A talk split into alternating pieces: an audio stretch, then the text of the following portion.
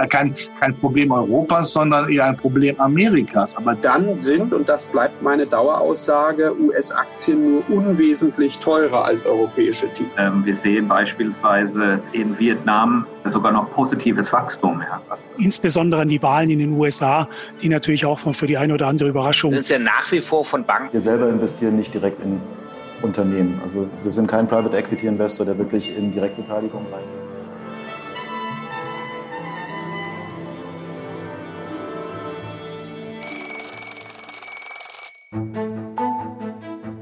Das ist das große Bild.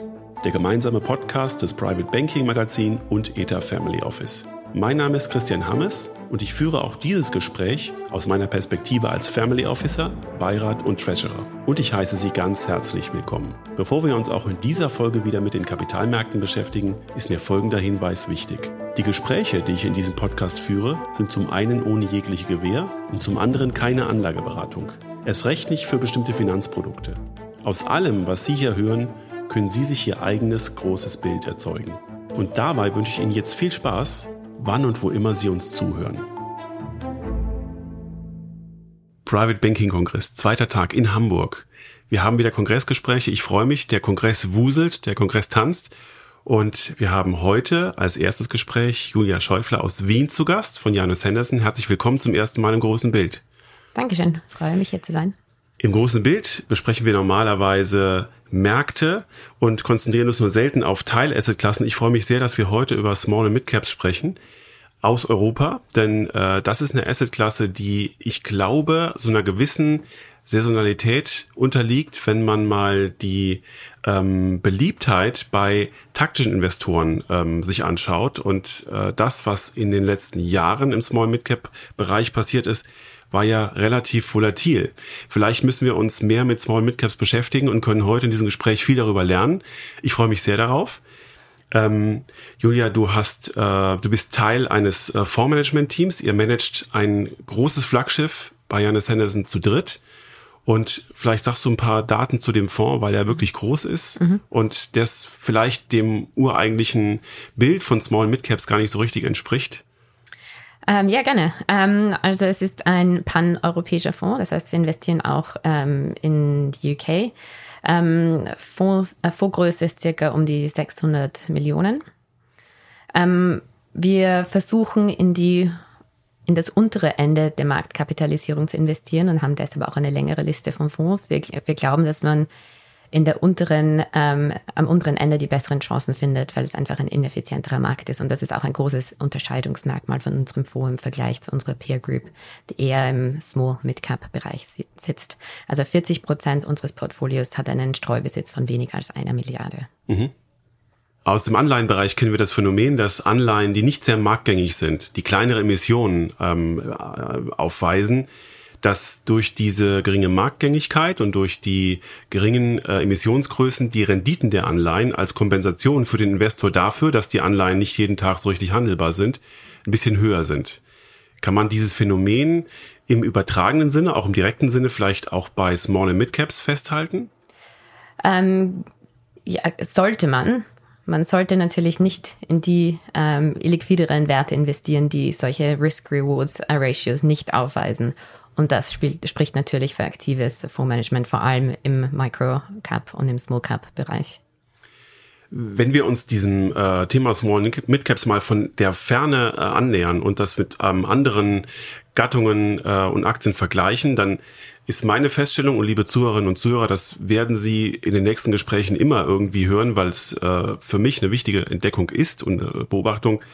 Ähm, dann können Sie feststellen, dass bei den Large Caps in Europa, insbesondere in Europa, die Wachstumsraten zurückgerechnet im Umsatz, im Gewinn, im Free Cashflow die letzten fünf Jahre relativ gut aussah. Und wenn Sie nach vorne gucken, haben Sie so, eine, so einen Strömungsabriss. Da sind die Wachstumsraten bei vielen Unternehmen sehr, sehr gering. Ähm, auch im Umsatz, auch im Free Cashflow.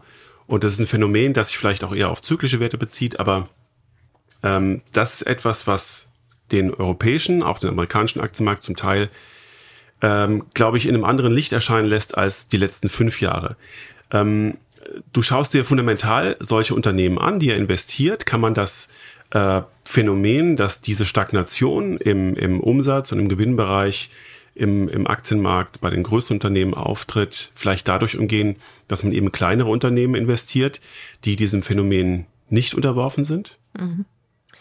Ähm, ja, also ich glaube, was interessant ist bei Small Caps, ist, dass sie historisch ähm, stärker performt haben als Large Caps. Und das ist natürlich, hat in den letzten dreien nicht so gewesen. Relativ haben sie extrem underperformed. Ähm, sehr ungewöhnlich in den letzten 20, 30 Jahren, kann man fast sagen. Was für uns echt wichtig ist, sind nicht nur die ähm, Gewinnerwartungen, sondern auch die Bewertungen, die damit, ähm, die, die mitspielen. Und in der Hinsicht sind Large Caps von der Bewertung her nicht so attraktiv wie Small Caps. Also für Small Caps ähm, gibt es vielleicht den einen oder anderen Fonds, äh, den einen oder anderen Stock, der sich in diesem neuen Normal von höheren Inflationsraten, höheren Zinsen schwerer tut. Ähm, aber es gibt viele, ähm, viele Stocks, die, äh, die zu sehr attraktiven ähm, Bewertungen derzeit zu haben sind, mit attraktivem Wachstum, das nicht unbedingt nur ähm, von zyklischen Treibern ähm, abhängig mhm. ist, sondern es gibt auch Treiber wie die Energiewende, ähm, Energieunabhängigkeit, politischer Protektionismus und die Herabsetzung ähm, der Bewertungen in Small Caps war teilwahllos in den letzten drei Jahren. Also das ähm, bietet natürlich gute Möglichkeiten für Stockpickers, für uns in solche Wachstumsnahmen zu sehr attraktiven Bewertungen zu investieren. Aber schauen wir mal auf die Wachstumsraten und auf die Bewertung. Ähm, wenn wir einen europäischen klassischen großen Aktienmarkt anschauen, dann haben wir vielleicht da so Durchschnittsbewertungen von 14, 15, 16 im Kursgewinnverhältnis. Mhm und haben Umsatzwachstumsraten von um die 4,5 Prozent. Wenn wir das mal über den Stock 600 spannen und mhm. ähm, uns überlegen, wie stark diese Unternehmen oberhalb des volkswirtschaftlichen Wachstums überhaupt im Umsatzwachstum liegen, kann man dann grob ein, ein ähm, Zahlengerüst dem gegenüberstellen mit Wachstumsraten im Small-Mid-Cap-Bereich bei eurem Portfolio? Ähm, also bei unserem Portfolio, aber auch bei der Benchmark, also generell ähm, handelt der Small Index in Europa um die 11, 12 Mal. Also weit unter den Large Caps und das ist sehr ungewöhnlich. Nummer, Im Moment hat, ähm, zahlt man einen 5-prozentigen Discount für Small Caps zu Large Caps in mhm. Europa. Und normalerweise ist das ein 16-prozentiges Premium wegen den stärkeren Wachstumsraten, die man auch historisch gesehen haben und diversen anderen strukturellen Vorteilen. Unser Portfolio speziell ähm, handelt sogar auf einem noch niedrigeren ähm, KGV als die Benchmark, weil wir sehr bewertungsbewusst investieren. Mhm. Ähm, Wachstum vorausschauende Wachstumsraten, glaube ich, sind im Moment um die 13 Prozent für Small Caps. Wir sind da ein bisschen zynisch, ähm, weil wir nicht glauben, dass der Markt das immer so richtig bewertet, aber man kann auf jeden Fall sagen, sie sind über denen ähm, in der europäischen Large Caps. Ja, ähm, vielleicht an dem Punkt, dass der, dass der Markt das nicht richtig bewertet. Ich glaube, der Markt geht mit Small Mid Caps äh, gerade in Europa, aber auch in den USA ziemlich launisch um. Und ähm, wir haben ja immer dann, wenn strukturelle Risiken drohen, äh, den Effekt, dass viele große Fonds die Small Mid Caps erstmal rausschmeißen, ohne zu überlegen, was das jetzt eigentlich für Wachstumsperspektiven sind und wie das dem Portfolio insgesamt vielleicht doch gut tun könnte. Ich glaube, das muss man ganz klar sagen. Und ähm, darunter hat äh, der, der Bereich in den letzten Jahren in ein paar Wellen gelitten. Aber ähm, dann wissen wir also, euer Portfolio ist ähm, günstig bewertet. Die Wachstumsraten, wo, wo kann man die etwa einordnen im Umsatz und im Gewinn in den nächsten fünf Jahren so durchschnittlich? Um, Habe ich. Also um das, um das grob einzuordnen, ist, ja, es, ja. ist es vielleicht also spannend, weil, weil wir haben das volkswirtschaftliche Wachstum, die Wachstumsraten in den nächsten fünf Jahren in Europa scheinen erschreckend niedrig zu sein. Das Umsatzwachstum der großen Unternehmen in, äh, in Europa sieht auch ziemlich mau aus. Und ich glaube, man kann ja versuchen, sich davon unabhängig zu machen, indem man diese kleineren, innovativen Unternehmen investiert. Mhm. Ähm, und deswegen ist es vielleicht spannend, äh, die Umsatzwachstumsraten äh, sich da mal anzuschauen. Aber du hast jetzt gerade nicht dabei. Nein, also ich, ich Gewinnwachstum habe ich eher im mhm. Kopf, ähm, was so um die 16 Prozent liegt. Ähm, Pro Jahr. Ja, also für, vorausschauend für, ja, ja, genau, fürs nächste genau. Jahr. Ja, ja, sehr gut, sehr ja, gut. Ja. Ähm, das ist auf jeden Fall überdurchschnittlich. Ja. Und das ähm, lässt ja auch die Frage zu, wo denn überhaupt die klassischen Kräfte für den Aktienmarkt bei Small Mid Caps ansetzen. Also wir hatten beispielsweise in den letzten Jahren die Zinsfühligkeit im normalen Aktienportfolio ganz deutlich gespürt. Wir haben letztes Jahr bei wachstumsstarken Unternehmen mit einer langen Equity Duration gesehen, wie steigende Zinsen die Bewertung Stück für Stück kaputt machen. Mhm. So, wenn man das mathematisch einigermaßen umreißt, schockt einen das nicht, ist es ganz normal. Und jetzt freuen sich ähm, man kann gar nicht genau sagen, warum. Freuen sich eine Aktien darüber, einige Aktien darüber, dass Zinserwartungen wieder sinken, andere reagieren gar nicht drauf. Insbesondere die Value-Aktien reagieren nicht drauf, die Short Equity Duration Aktien. Mhm. Kann man denn diesen Effekt generell für den Small Mid Caps Bereich auch feststellen?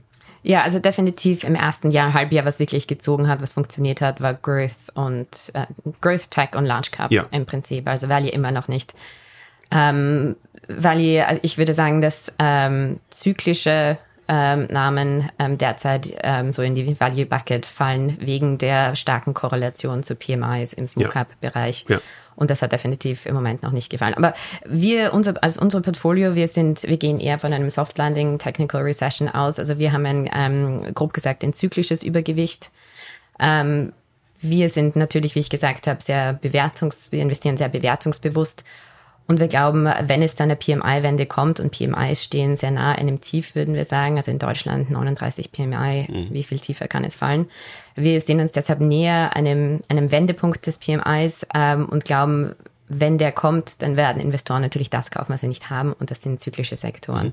Und deshalb ähm, sehen wir dort die groß, größten Chancen im Moment. Aber im Moment noch nicht. Das ist das, das traditionelle Mantra ist, kauf keine Small Caps vor einer Rezession. Ja. Und das spielt natürlich wie immer wieder eine große Rolle. Ist aber vielleicht nicht unbedingt der richtige Ansatz. Mhm. Also jetzt haben wir es schon mal ähm, äh, volkswirtschaftlich eingeordnet, auch Ihre Einschätzung. Das heißt, Sie gehen auch in Europa äh, von einem Soft Landing aus.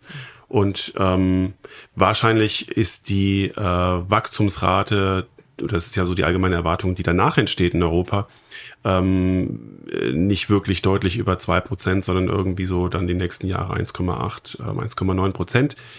Ähm, und das ähm, sorgte nicht für richtig zyklischen ähm, Rückenwind. Und wenn euer Portfolio jetzt sehr value-lastig aufgestellt ist, dann äh, kann man wahrscheinlich hier auch nicht unbedingt diesen Zinseffekt oder diese Zinsfühligkeit ähm, äh, geltend machen, die dann die Bewertung nochmal nach oben treibt. Was ist denn dann eigentlich außer der konjunkturellen Erholung dann der Treiber für euer Portfolio? Also vielleicht zum, um zu erklären, wie wir unser Portfolio konstruieren, mhm. wie wir aufgestellt sind. Ähm, wir teilen das MoCap-Universum in die verschiedenen Lebensphasen einer Firma. Also wir haben frühzyklisch, das sind die Long-Duration-Stocks, die du erwähnt hast, hochwertiges Wachstum, ähm, reife Firmen und sogenannte Turnarounds. Also wir gehen, wir stellen uns hier die Kapitalrendite einer theoretischen Firma an vor über ihren Lebenszyklus. Der Großteil der Peer Group ähm, ist im hochwertigen Wachstum mhm. und hat sich hier auch nicht bewe bewegt. Also das sehen wir eher so als den Crowded Trade. Was uns differenziert und zu einem ausgewogenen Portfolio ähm, führt, ist unser Investment so in den rechten Bereich als in reife Firmen und Turnarounds, die eher als die Value-Firmen gesehen werden. Ähm, wir haben ähm, in 21 den frühzyklischen Bereich reduziert, ähm, weil wir geglaubt haben, Inflationszinsen werden steigen, ähm, fokussieren uns äh, im Moment eher auf die Reifenfirmen, die guten Cashflow generieren und die Turnaround-Stories.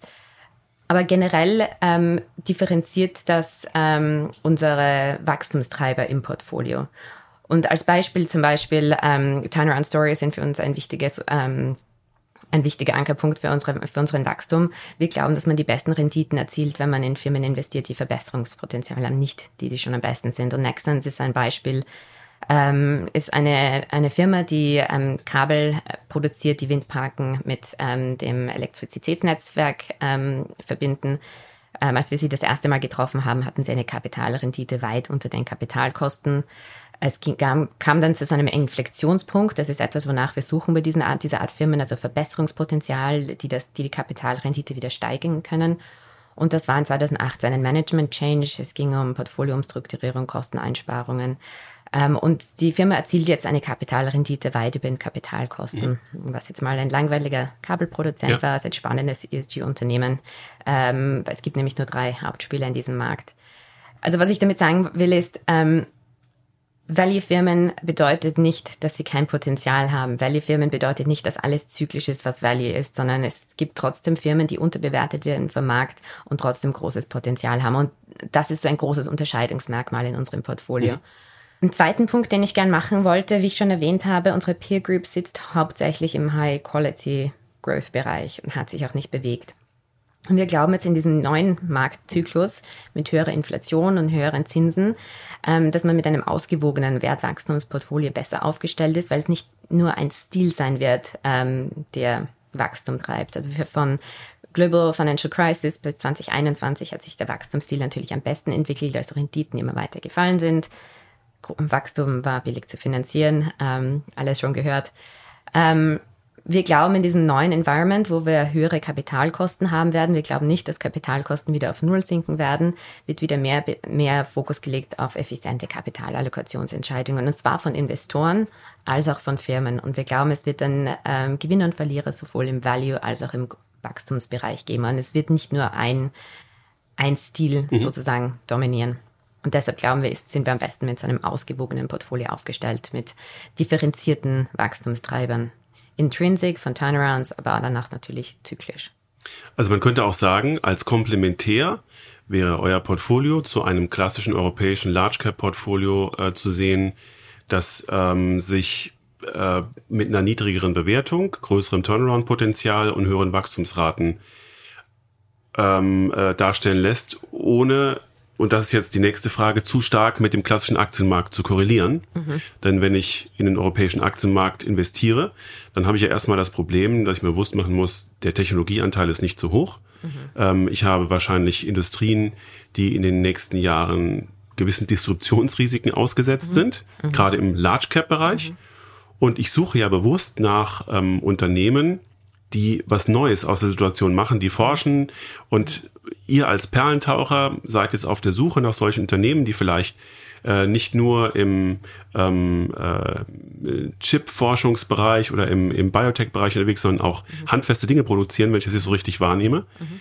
Ähm, ist denn ähm, die Korrelation dieses Small, Caps, Small Cap Bereichs äh, zum klassischen Aktienmarkt äh, tatsächlich so unterschiedlich? Mhm. Also ich glaube, mit Small Caps ist man generell mehr auf die Weltwirtschaft angewiesen und korreliert natürlich mehr mit der Weltwirtschaft. Ähm, also Wachstumstreiber, die in den USA eine Rolle spielen mhm. oder auch in Asien, ähm, ist natürlich ähm, viel wichtiger. Ähm, zur, zur Annahme, dass wir ein gutes, äh, eine gute Addition zu Large Cap werden, wir sind da immer ein bisschen zynisch und sagen, ähm, eigentlich braucht man keine Large Cap Exposure. Okay. Small, Caps, Small Caps entwickeln sich, haben sich historisch in den letzten zwei Jahren, in, äh, 20 Jahren in diesem Jahrhundert sta viel stärker entwickelt. Ähm, und was die meisten vielleicht auch nicht wissen, ist, äh, sie entwickeln sich in einem positiven, positiven Wirtschaftsumfeld äh, viel stärker. Mhm. Und in einem negativen äh, verlieren sie diese Outperformance aber nicht unbedingt, wie wir jetzt, äh, wie gesagt, seit dem Anfang dieses Jahrhunderts gesehen haben. Zum Beispiel 2007, 2008 haben sich ähm, europäische Nebenwerte relativ um 13, glaube ich, und 9 Prozent schwächer entwickelt als europäische Hauptwerte. Aber in den Folgejahren des Aufschwungs haben sie sich um 27 Prozent und 20 Prozent besser entwickelt. Mhm. Also hier sind wir immer, versuchen wir ein bisschen kritisch zu sein, wenn es um die Large Cap Investoren kommt. Und Large Caps ähm, kommen auch immer wieder in den Mid Cap Bereich, um sich diesem Wachstum auszusetzen. Aber ja, wir haben natürlich ähm, viele interessante Wachstumsmöglichkeiten nicht so die, offensi die offensichtlichen mhm. Biotech, Nvidia. Ähm, aber wir haben zum Beispiel, also weil ich Nvidia erwähnt habe, ähm, Nvidias AI-Chips ähm, haben eine, brauchen, um diese große Datenmenge zu, ähm, ähm, ähm, abwickeln zu können, ein sogenanntes High Bandwidth Memory. Und für High Bandwidth Memory ist ein Memory, das ähm, vertikal ähm, gestapelt, gestapelt wird. Und zur Produktion dieser Memories ähm, braucht man sogenannte Temporary Bonders. Und eine 400 Millionen, eine deutsche 400 Millionen Firma wie Süß Microtech ähm, produziert und hat eine große ähm, Market Share in diesem Temporary Bonded Bereich. Also das sind wirklich so die Picks and Shovels ähm, äh, des AI, AI, AI Themas zum Beispiel. Aber dann auch was ganz anderes. Ähm, AI auch wieder, wir haben Mantas im Portfolio, eine schwedische Firma, ähm, ich glaube zwei Millionen Market Cap ungefähr ähm, ist in der Luftaufbereitung ähm, zuständig, also im Agricultural-Bereich, Pharma, Food, ähm, aber natürlich auch für äh, die Herstellung von Lithiumbatterien und für Data Centers. Mhm. Ähm, also es gibt viele interessante Möglichkeiten hier auf diese großen Trends, die wir in den USA sehen oder in Asien sehen, ähm, auch im europäischen Bereich mitzuspielen und vor allem natürlich im, im Small Cap-Bereich. Diese Beispiele klingen auch so ein bisschen danach, dass ein Vorurteil äh, widerlegt wird, dass äh, für den Small Mid Cap Bereich als Narrativ herumschwirrt, nämlich die großen Unternehmen können sich strategische Burggräben bauen, können sich quasi unersetzlich für die Weltwirtschaft machen, aber wir wissen ja gerade in Deutschland, ähm, in Österreich auch, dass es Hidden Champions gibt, die äh, Teile von Lieferketten ähm, dominieren und äh, das, was du gerade beschrieben hast, trifft mhm. ja genau ähm, äh, diesen Fall. Wie kann man denn im Small-Mid-Cap-Bereich sicherstellen, bei der Selektion von Aktien und euer Portfolio, wir haben es schon gesagt, ist ja relativ groß. Mhm. Es ist ja nicht, dass da nur 20 Unternehmen versammelt sind, dass diese Unternehmen wirklich in ihren Nischen äh, die Hidden Champions bleiben, dass sie nicht disruptiert werden, dass es nicht aus China irgendwelche anderen äh, Hersteller gibt, dass diese Unternehmen nicht durch ähm, eine Energiewende in Deutschland Probleme bekommen, dass sie nicht dazu neigen oder nicht gezwungen werden, ihre Produktionskapazitäten in andere Regionen zu verlegen. Ähm, das erfordert ja wirklich ziemlich viel Einzelresearch. Ähm, ja, ähm, genau. Äh, also viel ähm, aktives Portfolio-Management. Mhm. Wir treffen viele Firmen. Ähm, wir versuchen nicht abhängig zu sein von Konferenzen, wo Firmen dieselben ähm, Stories erzählen, zuerst in London, dann Frankfurt, dann Paris und so weiter, sondern wir sind sehr proaktiv. Und das ist der Vorteil von Smoke Hub Management, dass man eigentlich direkten Access hat ähm, zu diesen Management-Teams, die auch im operativen Geschäft sind. Ich weiß nicht, ein, ähm, ein CEO von ähm, einem weiß Gott, das 50 Milliarden Unternehmen hat vielleicht nicht diesen detaillierten Overview. Ähm, also wir haben hier sehr guten Access. Ähm, ich muss aber noch natürlich dazu sagen, dass Smoke Hubs ähm, vielleicht einfacher zu verstehen sind in vielerlei Hinsicht. Also ein Siemens hat viele, viele Divisionen. Bei Smoke Hubs gibt es auch nur ein Produkt, eine Division. Also das ist ein bisschen leichter, leichter zu verstehen.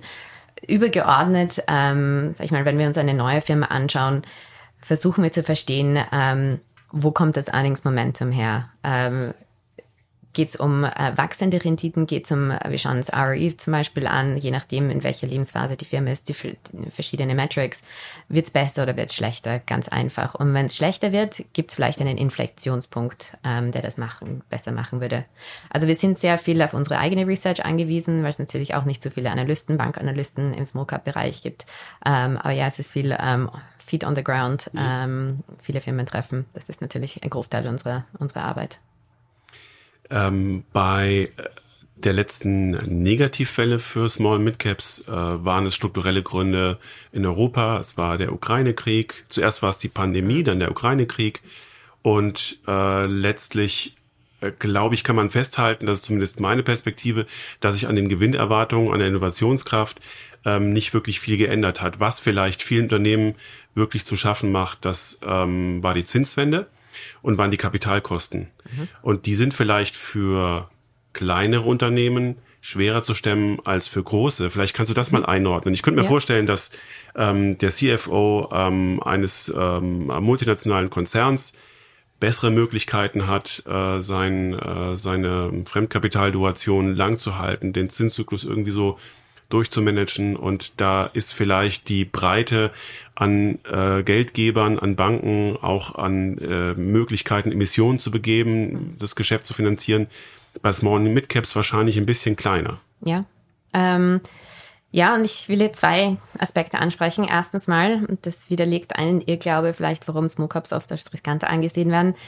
Ähm, Sie haben eigentlich stärkere, stärkere Bilanzen, wenn man jetzt europäische Small Cap Index mit dem Large Cap Index vergleicht. Mhm. Und ein Drittel des Universums, des Small Cap Universums hat im Moment sogar eine Net Cash Position.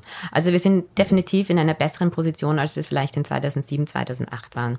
So Punkt eins, Punkt zwei, es stimmt natürlich sicher. Also Small Caps ähm, sind eher abhängig oft von Floating Rate Notes.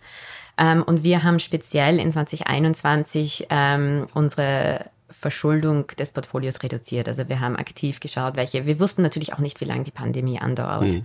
Also wir haben speziell ähm, geschaut, ähm, welche Firmen sind gut kapitalisiert, ähm, welche haben sozusagen eine bessere Chance. Und das ist sehr bewusst. Und es wird sicher auch wieder ein Zeitpunkt kommen, wo wir in höher verschuldete Firmen investieren, die dann von fallenden Zinsen profitieren. Das heißt, äh, man kann dann ähm, mit äh, eurem Ansatz auch den Kreditzyklus ein bisschen spielen. Letztlich, ähm, letztlich ja. kann man das auf der Anleihenseite ja sehr direkt machen. Äh, es macht nicht jeder ähm, äh, Asset Manager, der Anleihen managt, aber wenn das auf der Small Midcap Seite geht, dass man dann wieder auf der Finanzierungsseite mehr Mut fasst, hm. das ist ja eine Spielart, äh, die ganz spannend ist. Ja, das ist, äh, glaube ich, auch wieder so PMIs, Zyklus. Also ich glaube, das ähm, ist für Small Caps immer relevant. Und mhm. wir sind eben getrieben, wie ich schon gesagt habe, sehr ähm, von unserer Bewertungsdisziplin, also Bewertung über alles. Wenn der Lebenszyklus eurer innovativen Unternehmen normal und positiv verläuft, was steht dann am Ende des Tages normalerweise oder idealerweise auf dem Programm? Ähm, die Fusion oder die Übernahme durch einen großen Konzern mhm. mit einem großen, mit einer großen Prämie oder eine Fusion oder einfach normales strukturelles Wachstum, dass sie aus eurem Radius rauswachsen und ihr sie nicht mehr investieren wollt und dürft? Ähm, ja, alle, alle diese Optionen, ja. Also was ja auch als Small Caps extrem interessant macht und zu diesen überdurchschnittlichen Wachstumsraten führt, ist M&A. Mhm. Also es gibt natürlich mehr M&A-Targets ähm, als Acquirers. Ähm, also ein Apple wird schwer, äh, schwerer übernommen als eine 100 Millionen Firma, klarerweise. Ähm, aber sonst, ja, man, manche wachsen aus unserem, ähm, aus unserer Market Cap, Cap Range raus, da müssen wir uns dann irgendwann verabschieden. Ähm, manche, sag ich mal, manche bekommen dann mehr Competition und fallen vielleicht wieder so in den reifen Teil unserer, ähm, unseres Lifecycle Charts zurück. Ähm, aber wir verfolgen ja nicht unbedingt, also die Firmen bis, mhm. bis, zum, bis zum Ende. Bei uns ähm, hört es oft aus, auf, wenn wir die Bewertung nicht mehr rechtfertigen können. Ja. Aber es kann natürlich, ja, es kann in alle Richtungen mhm. gehen. Und manche fallen dann wieder in unseren Market Cap Bereich zurück. Manche sind dann Turnaround Stories, die wieder die Fallen Angels. Manche schaffen einen Turnaround, manche wieder nicht. Ähm, also wir haben schon alles, wir haben mhm. schon alle Optionen gesehen.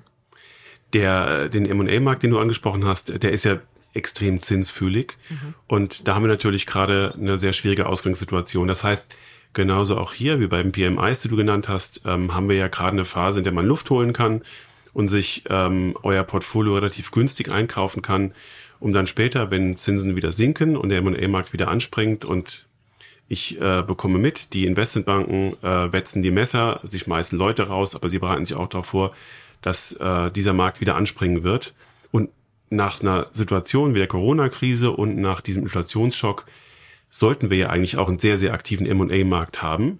Leider haben wir noch zu hohe Zinsen dafür, aber es liegt ja auf der Hand, dass mhm. wenn Zinsen es wieder ermöglichen, dass Übernahmen finanzierbar werden, mhm. dass dann wieder richtig viel passiert. Mhm. Dann, dann habt ihr wieder Hochkonjunktur und müsst mhm. ähm, prüfen, äh, welche Kandidaten ähm, ja aus eurem Portfolio vielleicht Übernahmekandidaten ja. werden. Ne? Äh, ja, aber es gibt äh, natürlich verschiedene Arten von Übernahmen. Also wir haben zum Beispiel in 2021 äh, waren PE-Firmen sehr aktiv, Private Equity. Ähm, derzeit sind es vielleicht ähm, gut kapitalisierte Competitors, ähm, die versuchen sich jetzt zu den günstigen, ähm, äh, ähm, zu den günstigen Bewertungen einzukaufen. Mhm. Also es sind die, die natürlich in einer guten Position sind, die vielleicht nicht ähm, zu viel, äh, zu viel, für, zu, die sich zu viel verschuldet haben ähm, und jetzt zugreifen. Und das sind natürlich die interessanten. Also was, wenn man sich wieder unser Lifecycle Chart anschaut, wir haben vielleicht, an, wir haben wahrscheinlich angefangen, wieder mehr in hochwertiges Wachstum ein bisschen zu investieren, weil Bewertungen da gefallen sind. Wir versuchen in diese eher höher bewerteten Namen zu investieren, wenn sie out of mhm. fashion, out of favor sind. Ähm, und da Bewertungen ja teilweise wirklich wahllos ähm, äh, gesunken sind im Smoker-Bereich, sind da einige Firmen, die interessant sind, die eben auch diese starke Balance Sheet haben und die sich jetzt günstig einkaufen mhm. können. Und das sind dann wahrscheinlich die Gewinner von morgen.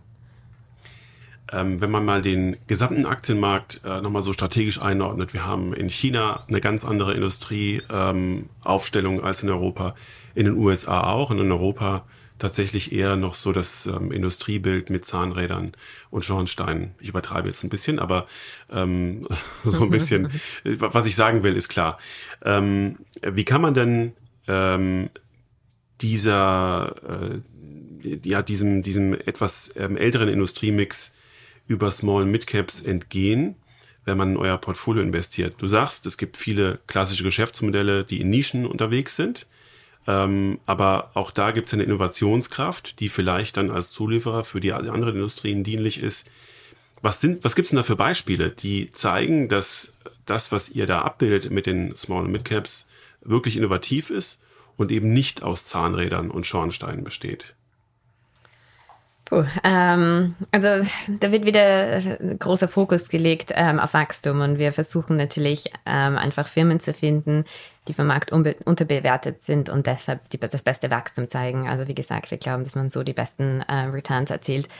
Ich, wir sind da ein bisschen immer vorsichtig, wenn man bei USA von Technologie mhm. spricht mhm. ähm, und von Europa eher nicht, weil es geht hier wirklich um, um, um Stockpicking. Also ich habe Süß Microtech zum Beispiel erwähnt, äh, Mantas, ähm, Ähm, was haben wir denn noch für interessante?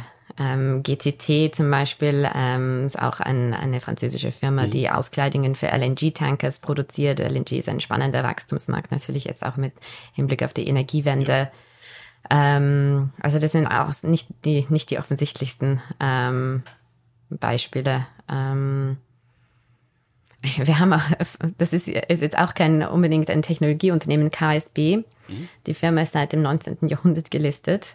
Eine unserer besten Performer, Performer in den letzten zwölf Monaten. Ähm, ist, er macht Ventile und Pumpen für, die, für den Flüssigkeitstransport. Mhm. Also ist wichtig für die ähm, Prozessindustrie, aber auch für die Energieindustrie und ist ein sehr äh, wird als der Quality Player angesehen in dem Feld, hat eine Marktkapitalisierung von einer Milliarde, aber ist der Quality Player und jetzt natürlich mit mehr Fokus wieder auf Nuklear, äh, Kernkraft ähm, braucht man natürlich den Highest Quality Player, weil man sich keine Fehler erlauben darf. Also das ist vielleicht nicht so wirklich das äh, wieder das typische Beispiel wie in Amerika vielleicht Nvidia, ja. aber es gibt lauter solche Möglichmacher, die vom Markt einfach ignoriert werden, weil sie reife Firmen werden als langweilig eingestuft, interessiert mich nicht, ist ein, ein zu niedriges Wachstum. Mhm. Turn Turnaround-Firmen, nein, greife ich nicht an, zu, zu niedrige Kapitalrenditen und so machen wir eigentlich unsere besten Returns, mhm. weil wir investieren in Firmen, die vom Markt ganz einfach ignoriert werden. Kann man denn für die Small Mid Caps ähm, die Frage oder die Herausforderung für europäische Unternehmen generell positiv beantworten, im Sinne, dass Rohstoffangebot, Fachkräftemangel, wahrscheinlich bleibende Inflation, ähm, hohe Energiekosten, äh, gut gemanagt werden. Also wir wissen aus dem deutschen Bereich, und das sind jetzt auch so Narrative, äh, die natürlich nicht auf alle Small Caps übertragbar sind, aber dass mittelständische Unternehmen mit allen Herausforderungen gut klarkommen und in der Vergangenheit das wunderbar gemacht haben, ähm, flexibler sind als Großkonzerne, um damit umzugehen, ähm, vielleicht aber jetzt äh, mit Blick auf äh, teure Energie auch eine größere Kapitalkraft brauchen, um äh, beispielsweise ihre Energieversorgung umzustellen, indem sie von Gas auf irgendwelche anderen Energiequellen umsteigen. Wie kann man denn diese klassischen Belastungsfaktoren für den europäischen Aktienmarkt, für die europäische Industrielandschaft mhm. auf euer Portfolio übersetzen? Warum können diese Unternehmen damit umgehen und zwar so gut, dass du sagst, wir brauchen eigentlich keine Large Caps? Mhm. Äh, kommt wieder aufs individuelle, individuelle Stockpicking an. Mhm. Also wie ich schon gesagt habe, wir haben ein balanciertes Portfolio, ein Wertwachstum für Aktien und es wird es wird Gewinner und Verlierer geben. Es wird solche, die eben mit diesem neuen Normal besser oder schlechter zurechtkommen. Und zum Beispiel ähm, Veralia, eine spanische, ähm, eine spanische Firma, ha, ähm, ist der drittgrößte Glasproduzent der Welt, der größte in Europa. Also wird natürlich als langweilige Industrie immer angesehen, wächst GDP plus, ähm, ist aber eine sehr, ist eine sehr konzentrierte Industrie. Es gibt nur ein wenige Spieler, die alle sehr rational agieren. Das heißt, dass die Kapazitäten sehr langsam ausbauen. Das heißt, solche Firmen haben eine starke Preissetzungsmacht, können natürlich in diesem Umfeld besser damit umgehen. Veralia hat besonders in 2021 profitiert, weil sie 58, äh, 85 Prozent ihrer Energiekosten gehatcht hatten. Mhm. Ähm, und somit ähm, auch eine, wieder eine unserer besten Performers im Portfolio waren und handelt auf einem neunmal PI. Also es gibt solche, es gibt solche, ähm, solche Opportunitäten, aber man muss die natürlich finden. Also ja. es ist individuelles äh, Stockpicking, aktives Portfolio Management. Die große Anzahl eurer Titel im Portfolio, die Diversifikation, ihr streut letzten Endes die einzelnen Geschäftsrisiken auch so, dass man äh, das ähm, eigentliche Geschäftsmodellrisiko im Portfolio äh, im schlechten Fall auch nicht spürt, streut ihr so breit, dass ihr eine große Bandbreite an Unternehmen und noch an Industrien habt. Ähm, wir haben zwar schon drüber gesprochen, aber ich würde es doch mal interessieren, wie man das Portfolio modelliert. Also ihr sucht Unternehmen, ihr taucht nach Perlen, ihr analysiert die Unternehmen und habt dann einen gewissen Industriemix. Mhm. Und dann müsst ihr euch entscheiden, wie ihr das Portfolio, wie ihr die Unternehmen, die ihr findet, mhm. ähm, arrondiert. Und mhm. von oben nochmal, also nach diesem Bottom-up-Ansatz und nach mhm. der Fundamentalanalyse, nach der Bewertungsanalyse nochmal schaut, wie darf das Portfolio aus der Draufsicht eigentlich aussehen, dass wir keinen Überhang haben in bestimmten Branchen, ähm, keine Abhängigkeit von bestimmten Risiken. Mhm. Äh, wie macht ihr das? Wie stellt ihr sicher, dass das mhm. Portfolio nicht ich sag mal, links schief irgendwie zu energieabhängig ist mhm. oder von anderen Faktoren? Also wir sind completely bottom-up. Mhm. Wir schauen uns die Benchmark nicht an. Ähm, bei unserer ähm, Portfolio-Positionierung ähm, geht es natürlich um die Risk Rewards ähm, und es geht um die Liquidität. Also wir haben kein Equal Weighting. Wir haben natürlich ähm, manche Stocks, die vielleicht weniger volatil sind mit einer höheren ähm, Allokation, aber auch solche, wo wir einfach die größeren Chancen sehen und die Risiken ähm, gut einschätzen können. Ähm, wir schauen uns keine Benchmark an, wie gesagt. Also mhm. wir, wir müssen nur wissen natürlich, wie ein Portfolio in welchem Szenario ähm, performt. Also Top-Down, Makro ist natürlich äh, ein Input, aber es ist nicht der Input. Aber wir müssen natürlich wissen, wie wir uns, wie wir, wie wir dastehen. Mhm. Aber wir versuchen jetzt nicht die Benchmark um ein Prozent zu schlagen oder so und sie und sie auch zu tracken. Also wir haben einen ich glaube, über fünf Jahre eine Tracking Area von fast fünf Prozent. Mhm. Äh, wir haben einen Active Share von über 90 Prozent. Ja. Also wir sind wirklich Benchmark unconstrained. Lass uns noch mal die Klammer um alles legen, was wir jetzt gerade besprochen haben. Der Investor in euer Portfolio ähm, kauft sich einen Baustein, der mit dem klassischen großen Aktienmarkt relativ gering korreliert der aber trotzdem sozusagen das unternehmerische Potenzial Europas heben soll und Wachstumsraten sehr günstig einkauft. Also wenn deine Zahlen so sind, KGV von 11, Gewinnwachstum von 16 Prozent, ist ja sensationell. Das kennt man in, in der Größenordnung äh, schon fast aus China. Und ich glaube, die äh, Transparenz ist in China deutlich geringer als in Europa. Ähm, das muss man gar festhalten. Und dann gibt es momentan ja die Situation, dass euer M&A-Markt, also die äh, Rückenwinde, die die Bewertung eurer Unternehmen nach oben treiben, momentan schläft und langsam aufwacht, dass die Zinsen noch sehr hoch sind und dass die PMIs noch relativ schwach sind. Was, was ist denn äh, sozusagen euer Szenario für die nächsten Jahre? Also wenn man sich jetzt einen Baustein dieser Art ins Portfolio legt, mhm. vielleicht auch, dass der Portfolio-Baustein bleibt, nicht um mhm. das nur zyklisch zu machen mhm. und taktisch, mhm.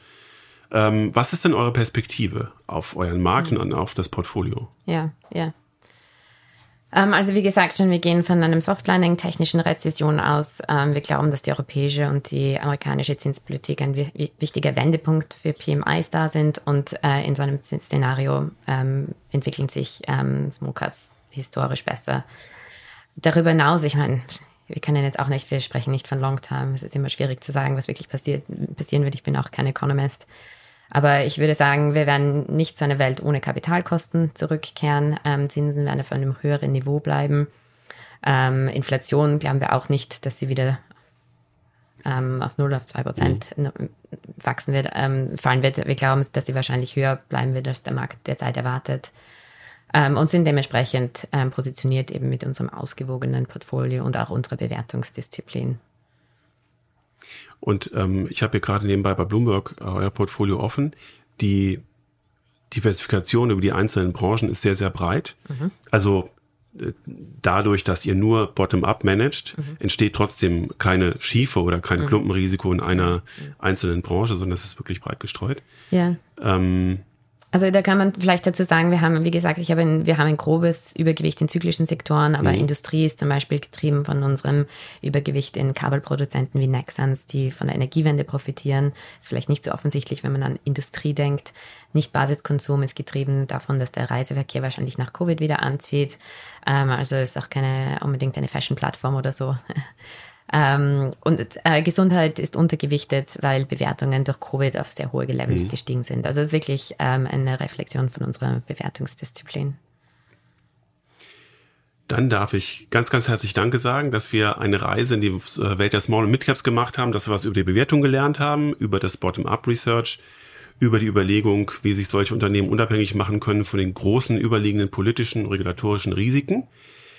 Liebe Julia, vielen Dank. Und äh, das hat großen Spaß gemacht. Wir haben viel gelernt und ähm, ich äh, freue mich drauf, das vielleicht mal fortzusetzen, das Gespräch. Wir werden auf jeden Fall uns mit Small Mid Caps ab jetzt enger beschäftigen. Vielen Dank, hat mich gefreut. Danke.